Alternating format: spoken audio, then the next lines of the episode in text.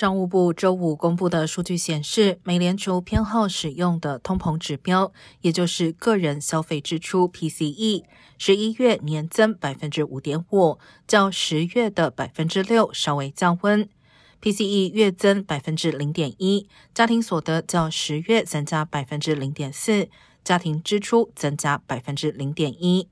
尽管粮食价格居高不下，但对面临物价飙高的家户而言，仍是个好消息。不过，目前通胀仍大幅超过美国决策当局的长期目标百分之二。美联储主席鲍威尔上周警告称，对抗通胀还有待努力。